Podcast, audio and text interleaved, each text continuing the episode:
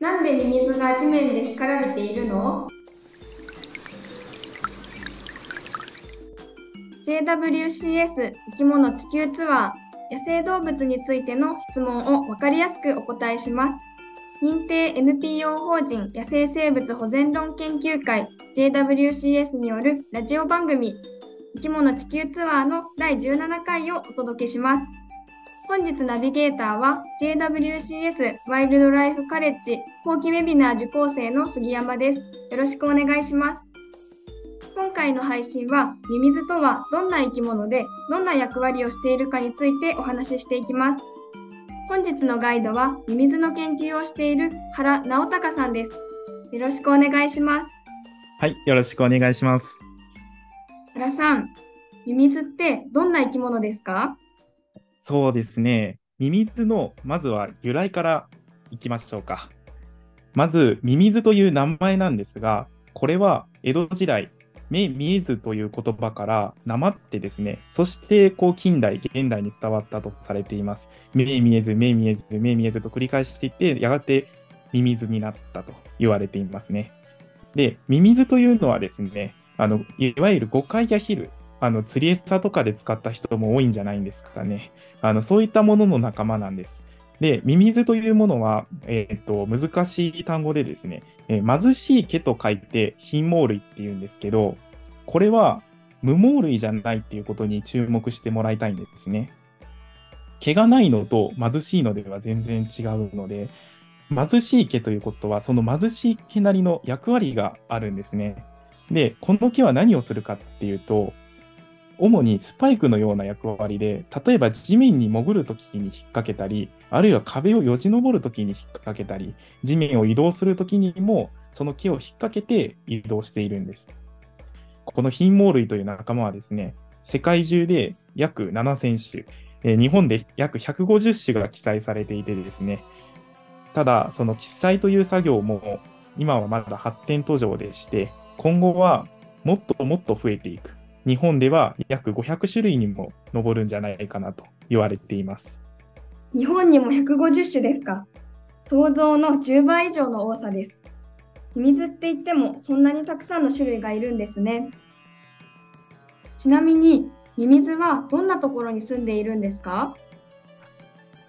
皆さんがイメージしやすいのはどういった場所ですかね？多くは森林やあとは田んぼ、畑、皆さんに身近なところだと公園なんかもあるんじゃないかなと思います。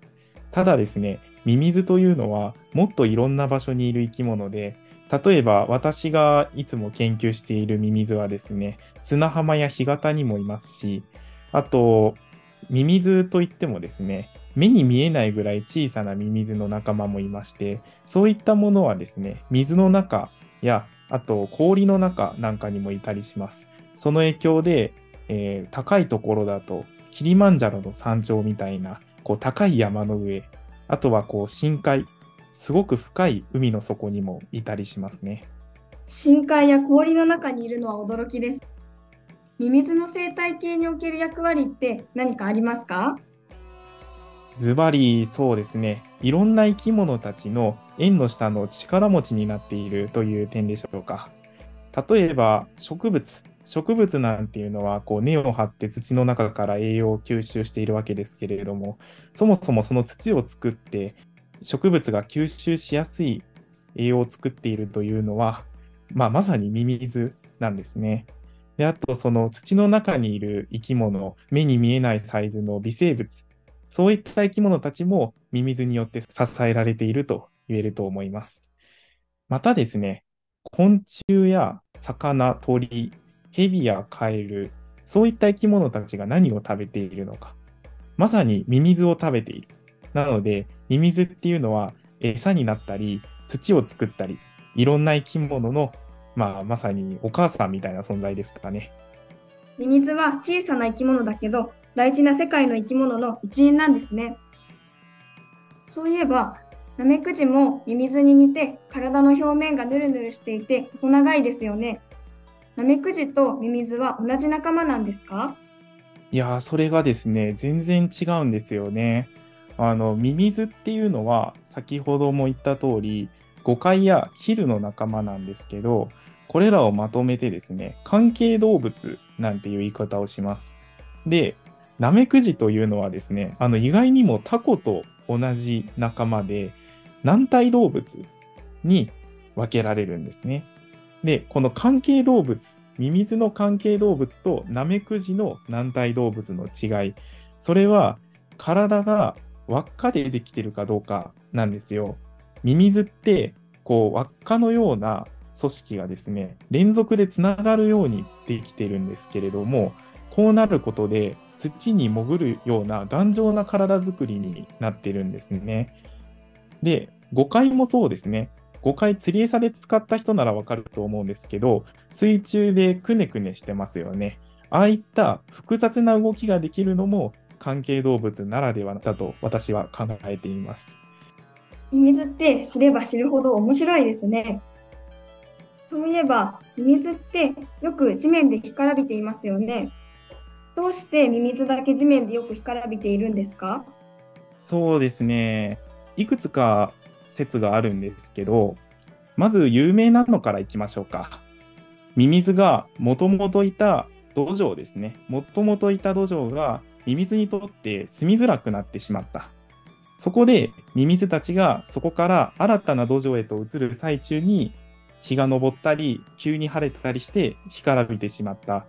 というのが、まあ、一般的によく言われているかなと思います。ただ、それだけだと説明できない場合も多いんです。そこで最近よく言われているのが、ミミズが繁殖のために地上に出てきて、そこでパートナーを探している最中に干からびてしまったという説明もよくされますね。